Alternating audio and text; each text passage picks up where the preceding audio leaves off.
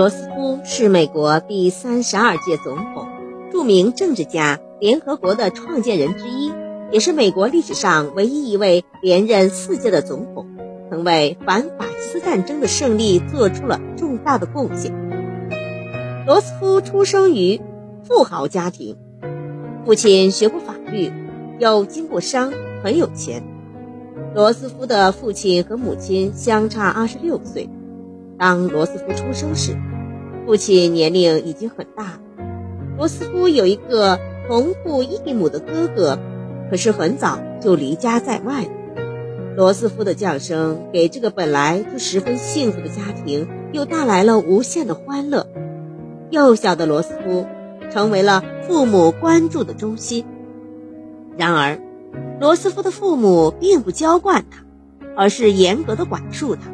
特别是罗斯福的母亲，为了使小罗斯福成为一个心灵纯洁高尚的人，母亲从他降生那天起就开始为他写日记。在日记中，他详细记录了小罗斯福的成长过程和兴趣爱好。为了使孩子受到良好的教育，母亲千方百计地培养他。当罗斯福七岁时，家里为他请来了家庭教师，教他法语和德语。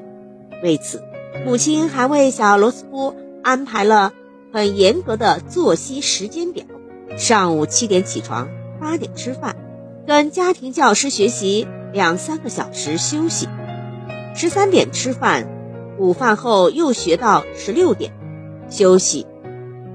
除了教罗斯福语言外，母亲还给他安排了钢琴、绘画的课程，但小罗斯福的兴趣不在这个上面，他怎么也学不会弹钢琴和绘画。于是，这个表面听话的孩子开始巧妙地对不喜欢的课程加以抵制。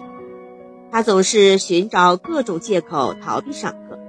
他最终不喜欢周日去教堂里去做礼拜。每逢去教堂的日子，他总是以头疼为借口而逃避。当他十二岁时，发病已是很有规律了。母亲诊断为礼拜天头疼症。罗斯福的家庭是民主的。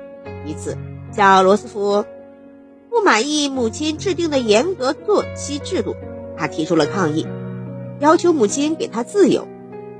母亲认真地考虑了儿子的要求，允许他自由一天。到了晚上。六岁的儿子满身灰尘，一脸疲惫的回来了。那天，儿子去干什么呢？母亲没有过问。罗斯福的母亲知道尊重孩子，满足他的合理要求。